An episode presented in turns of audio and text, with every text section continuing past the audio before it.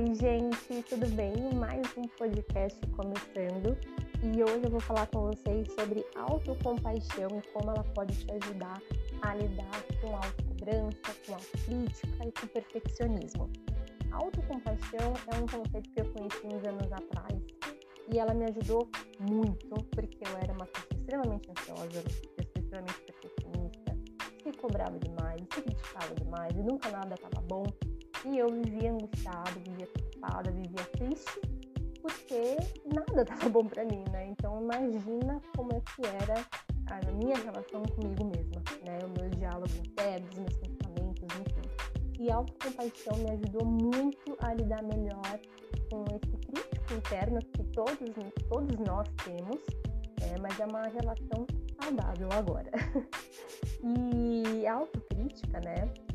é, eu costumo dizer, dentro da gente, é, por mais que a gente seja uma pessoa, indivíduo, né, com uma personalidade, a gente tem vários lados, né? a gente tem vários aspectos da nossa personalidade que a gente sabe que, que a gente tem aspectos bons, né, aspectos agradáveis e tem aspectos que a gente não gosta, a gente finge que não tem, né, que a gente resiste, que a gente nega, né, que são os nossos defeitos, ao nosso respeito que a gente quer melhorar, que a gente quer lapidar, né?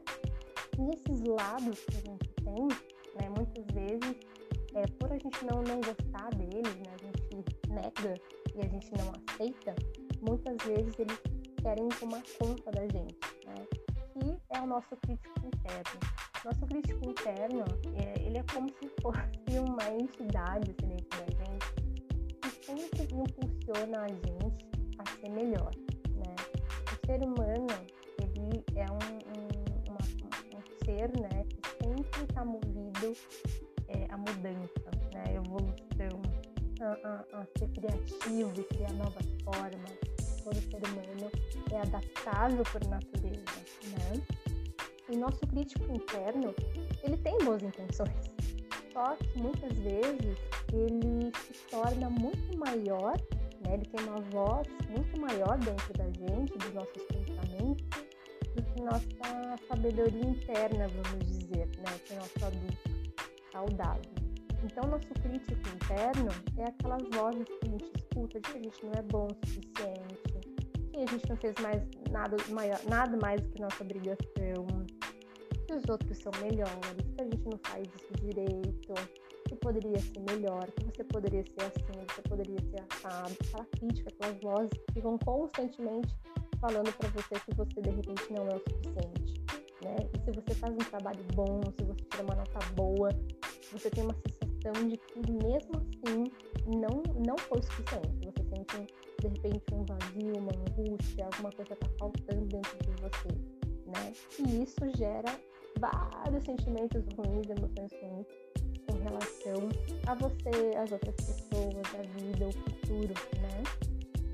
E eu vou falar mais pra frente do, do, do nosso episódio sobre essa, o que, que esse crítico interno causa na gente, né? E também o que, que a autocompaixão também faz no nosso, até no nosso corpo, quando a gente ativa essa habilidade.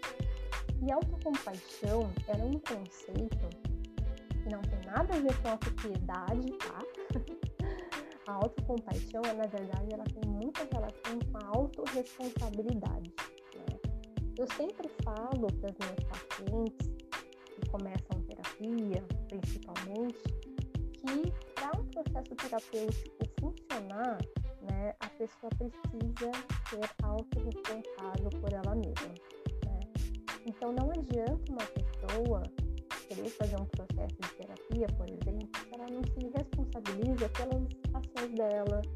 pelas escolhas que ela já tomou na vida, pelas emoções dela. Então, uma pessoa que é extremamente vitimista, uma pessoa que culpa muitos outros, que não reconhece os próprios erros, são pessoas que dificilmente vão conseguir ser autorresponsáveis, responsável por ela mesma, né? E a autocompaixão ela tem total ligação com a autorresponsabilidade. Porque a autocompaixão é a gente ser compassivo com a gente mesmo, né? Então, assim, quando a gente reconhece que a gente está sofrendo, né? E a gente sabe que a vida ela não é fácil, oposto da vida é que vai ter sofrimento, né? Cada escolha é uma renúncia, é, nós somos seres finitos, né? A gente morre, a gente costuma falar que a única certeza da vida é a morte, né? E nesse caso, é, viver também tem uma ligação muito forte com o sofrer, né? A gente tem várias fases, ciclos, a gente perde pessoas, a gente tem mudanças muito grandes ao longo da nossa vida. E o sofrimento é uma experiência humana, né? Todo ser humano sofre, né? Se você conhecer uma pessoa que nunca sofreu, você me apresenta, porque isso é impossível, né? E nessa é, mania que a gente tem de, de fugir do sofrimento, né, de negar o sofrimento, muitas vezes a gente deixa aquela voz crítica falar mais alto, né? Ou pior, culpar outras pessoas para o nosso próprio sofrimento. Então, muitas vezes, uma pessoa que é muito vitimista, ela não vai ser autocompassiva com ela mesma, ela vai ser autopiedosa. Então, aquela pessoa que vai estar sempre culpando os outros, são os outros que fazem ela se sentir assim, que são é, outra pessoa que deixou ela daquela maneira. Então, aquela pessoa que não vai se autorresponsabilizar por ela mesma. Porque a autocompaixão, na verdade, ela é um, é um sentimento de bondade né, com a gente mesmo. E quando a gente é compassivo com outras pessoas, né, a gente tem que ser compassivo, mostrar compaixão né, para aquelas pessoas que sofrem, né, a gente está dando é, a nossa empatia para essas pessoas. A autocompaixão é uma forma de autoaceitação. Né? A gente aceitar que a gente sofre, aceitar que a gente não precisa ser perfeita, né? Eu sempre falo para as minhas pacientes que elas começam a, a falar muito, é, ter um discurso muito perfeccionista, né? Que tá, e aí onde está o contrato que assinou quando você veio para cá você tem que ser perfeita, né? Isso não existe.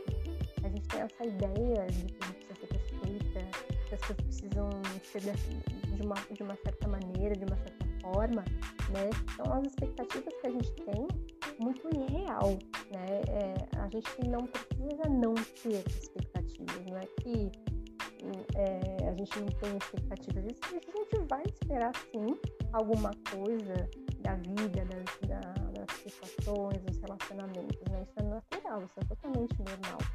Mas as expectativas que são irreais, né, como o perfeccionismo, é, é, é uma, é uma forma é, muito tóxica da gente, da gente viver. Né? A gente fica num padrão é, autodestrutivo, né? Porque o perfeccionismo, a gente nunca vai ser perfeito, né? Nunca, nunca, isso nunca vai existir. A gente fica nesse padrão de medo, de ansiedade, de negatividade, de isolamento, né? Porque se eu, se eu não sou perfeito, então, né, eu não pra nada, aquele sentimento de rejeição, de inadequação, de insegurança, né? Então, quando a gente é autocompassivo com a gente mesmo, a gente aumenta, na verdade, nossa tolerância à frustração, ao desconforto. Por quê? Porque a gente entende que a vida é difícil, que a gente vai ter situações difíceis, que a gente vai sofrer eventualmente na vida, né? Mas a gente vai se tratar com carinho, com gentileza, com compreensão, né? Ao contrário de, de se julgar, de criticar. Então, imagina você estar tá numa situação de sofrimento e ele é real. Ele é real, você está sofrendo, a dor é real, o sofrimento é real. Se você usar a autocrítica, né, o crítico interno, provavelmente ele vai de repente falar que você não deveria estar se sentindo triste, você não deveria se permitir chorar, que você não foi uma pessoa boa. Enfim, né? Nosso crítico interno é extremamente é, criativo né, em formas de torturar. Né? E você se tratar com respeito, com carinho, com gentileza, você acolher que você está sofrendo. Ok, estou sofrendo, estou com raiva, estou triste. Só que como que eu posso fazer para amenizar né, esse sofrimento e aumentar o meu bem-estar? Isso não tem nada a ver com achar que, que você não precisa sofrer, que você não precisa enfrentar consequências, que você pode tudo, né? Não é isso. Ser autocompassivo é você saber de fato que o seu sofrimento é real mas que você pode fazer alguma coisa para se autoconfortar. Né? Isso é totalmente possível, isso é totalmente real. A gente tem uma, uma herança genética muito, muito forte, muito boa com relação ao autoconforto. Né? Todo mamífero ele tem um sistema de conexão de afeto, que é o sistema de apego. No próximo podcast eu vou falar sobre os tipos de apego e o que, que, é isso, né? Que tem, existe apego seguro, se tem apego que é saudável, que é disfuncional, como é que funciona essa história. Então a gente tem um sistema né, que faz a gente se conectar com outras pessoas, né? Nós somos seres sociáveis, enfim. E a, essa, essa forma de autoconfortar, né, é aquela coisa que a gente pode receber, né, a gente, como pessoa, a gente pode dar, né, cuidados, a gente pode confortar outras pessoas, mas a gente também pode fazer isso com a gente mesmo, né? E isso é muito doido, né? Porque por mais que a gente é, tenha essa habilidade, todos nós temos, a gente não foi culturalmente ensinado a fazer isso, muito pelo contrário, né? A gente foi ensinado que a gente precisa ser forte, que a gente precisa batalhar, né? Que a gente precisa, que a gente não pode mostrar tristeza, precisa fraqueza, né? Que chorar na frente dos outros. Enfim, a gente tem várias crenças com relação a como lidar com os nossos sentimentos, principalmente os sentimentos, é, as emoções que elas são desagradáveis. Eu não gosto de falar emoções ou sentimentos bons ou ruins, porque emoções e sentimentos existem e não tem muito o que fazer. é o que, o que gera no nosso corpo né, são, são sensações agradáveis ou desagradáveis. Não tem nada a ver com bom ou ruim. Né? Eles existem. E se eles existem, tem uma razão. No, no nosso primeiro episódio, eu falei sobre as emoções, sobre os sentimentos e o quanto é importante a gente aceitar e reconhecer que eles existem e viver é, essas emoções, esses sentimentos. Gente não tem para onde ir, né? não tem como fugir disso, né? Então a gente se autoconfortar e a gente aprender né, a ser gentil compreensivo com a gente também. E a, a autocrítica, né, por mais que ela seja é, disfuncional, né, a gente pode sim ser uma pessoa que a gente quer melhorar, que a gente quer sempre evoluir, crescer como pessoa, né, isso é uma forma saudável de lidar, mas é, é uma forma distorcida de autocuidado, né, porque quando a gente é autocompassivo e a gente quer se tratar com, com gentileza, com compreensão, a gente tem que ser muito forte dentro da nossa cabeça que a gente pode se cuidar, né? A gente pode se autoconfortar e a gente pode cuidar da gente mesmo, né? Só que a gente pensa que a autocrítica, né? Não, mas eu preciso é, ter essa, essa voz crítica, né? ser crítico meu. Como eu vou melhorar se eu não faço isso, né? Mas na verdade isso não ajuda, tá? Por quê? Porque a química, né, a neuroquímica, né, os, neurotransmissores que estão acionados, as áreas do nosso cérebro que são responsáveis pela crítica, vamos dizer assim, né, é, dispara várias conexões no nosso cérebro de que alguma coisa está errada, né, de ameaça, de perigo, que você está tendo é, um, um ataque, né? Então, assim, você vai acionar de repente o sistema de luta ou fuga, você vai ativar áreas do, do, do, seu cérebro, né? Do nosso cérebro de processamento de erro, né? Então, assim, aí o seu corpo vai sentir, você vai ter um aumento de pressão arterial, de adrenalina, de cortisol, e isso tudo, né, por um, sentir, sentindo isso por um longo período de tempo, pode te levar à depressão, né, a gente esgota uh, os neurotransmissores envolvidos no, no nosso processamento de prazer e de bem-estar, enfim. Então, assim, vamos lá, comparando autocompaixão e autocrítica, né? Então, autocompaixão, você tem uma autoconversa, né? Um diálogo interno de apoio, de segurança, que tá tudo bem, você sentir assim, é, que ok, você tá sofrendo, você tá sentindo essa emoção, né? Você de repente acaba se sentindo é, mais empatia com você mesmo, né? Você reconhece a sua dor, as necessidades emocionais que de repente você está precisando naquele momento, ou você escolhe para a autocrítica, né? Que você vai criar um filme mental super negativo de todas as coisas ruins que você é, que você fez, de todos os seus erros, todas as suas falhas, que você não é o suficiente. É, você vai se sentir preocupado, vai sentir a sua ansiedade aumentando, você vai operar no medo. Então, assim, é aquela coisa que eu sempre falo, né? Escolhas.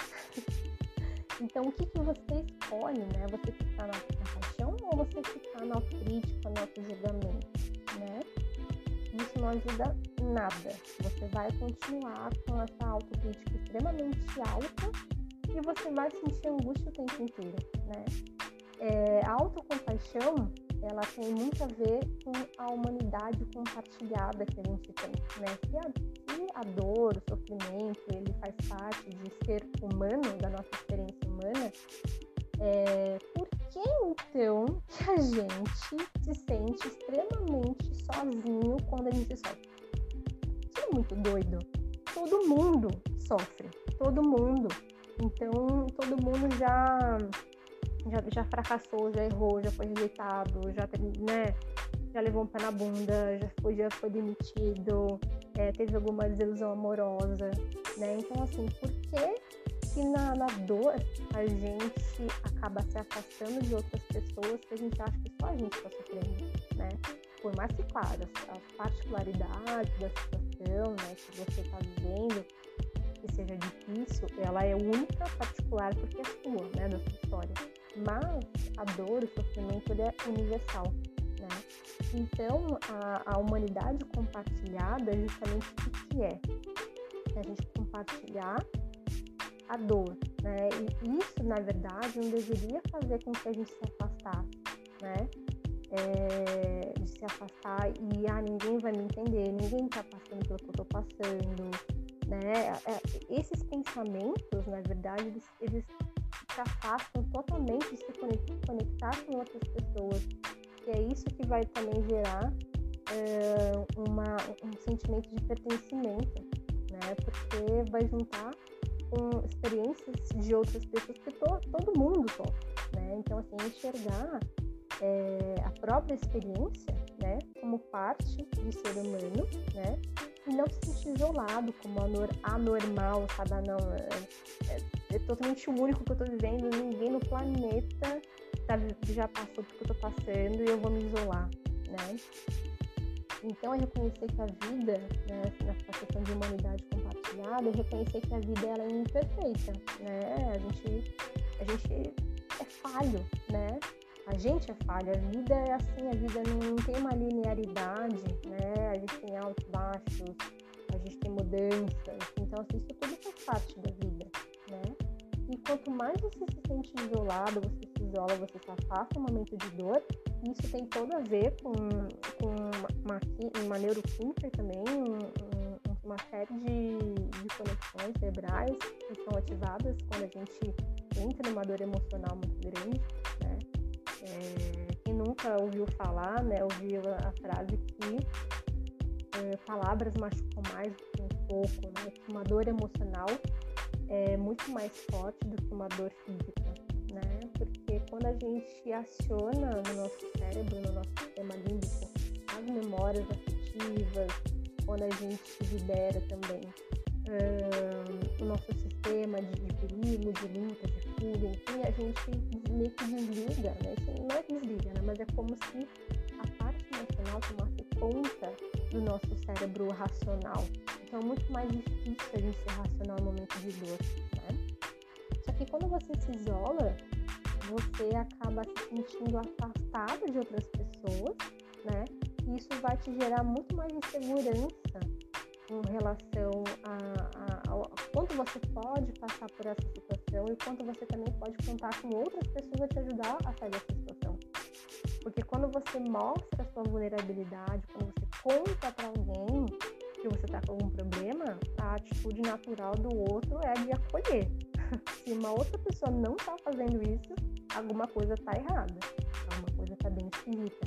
Mas quando a gente mostra a vulnerabilidade, a gente se conecta, porque todo mundo sofre. E vem também a atenção plena, né, que é o mindfulness. Então, é, o que, que é né, essa atenção atenção plena, né? É, quando a gente tem um sentimento ruim, né, uma emoção ruim, o que a gente tende a fazer?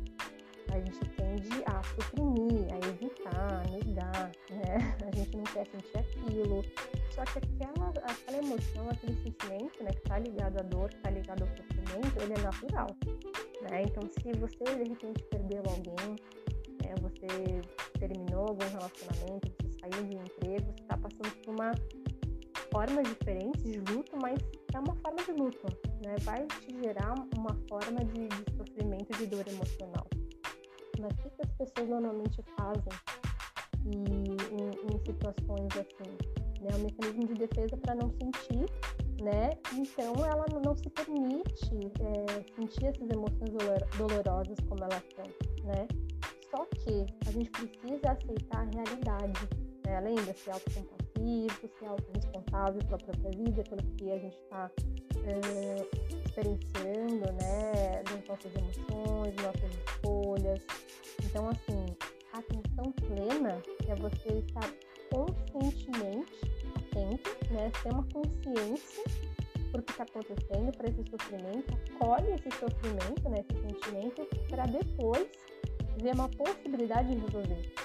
Enquanto você estiver lutando contra esse sofrimento, essa dor, essa situação, você vai ficar imerso na, na dor, né? E lembra que eu falei que quando a gente aciona no nosso cérebro uma memória afetiva de dor, de sofrimento, a gente desliga a, a nossa parte racional, é mais difícil a gente ver uma solução para o problema ou a gente consegue é, ver, né, ter uma outra perspectiva do que está acontecendo, né? E a atenção plena é, mantém a gente psicologicamente, né, emocionalmente mais estável, né?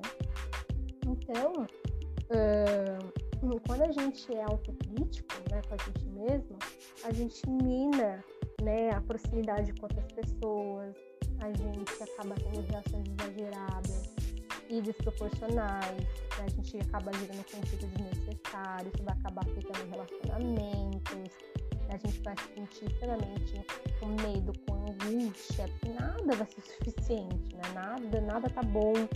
É, a gente se sente instável, né? Então acaba gerando na gente mesmo uma insegurança muito grande.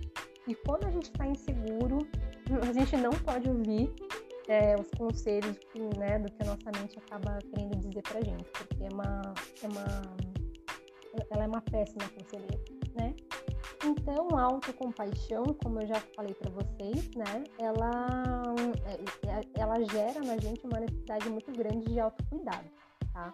Então, para você lidar melhor com a autocobrança, com a autocrítica, né, com a sua autocrítica, né, você pode usar a autobondade, né, o autocuidado, a, a, entender, né, que a gente tem uma humanidade compartilhada, que todo mundo sofre, todo mundo sente dor, que você pode ser vulnerável, né, e de você se manter presente, né, no, no que está acontecendo, de você aceitar a realidade, não brigar com ela, né, de você não ignorar a dor, nem aumentar a dor, né, enfim, mas de você se, ter, ter uma possibilidade de se autoconfortar, né, então o autocuidado, ele vai te ajudar é, diminuir o medo, a ansiedade, vai, vai ativar áreas do cérebro é, relacionadas a emoções positivas, a compaixão, vai até neutralizar a pressão arterial do cortisol. Então, assim, só tem benefício de você fazer autocompaixão, né? De você aceitar é, todas as suas partes,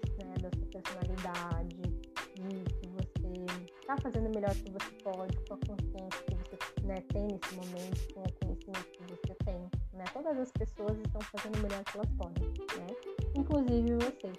Né? Então, é, tenta colocar no, no, seu dia a dia alguma forma de autocuidado também. Né? Quando você ouvir esse autocrítico né, interno falando, né, dá a voz ao seu adulto saudável que você é hoje de falar né, com você mesmo que tá tudo bem, que você tá sofrendo, vai passar. Tem outras pessoas que, que podem também estar sofrendo, né? Que pessoas que você pode contar, né? Que vínculos que você tem que você pode reforçar para você se sentir melhor, se sentir acolhido, né? O que, que você pode fazer também para melhorar a sua situação, para diminuir esse mal-estar, né?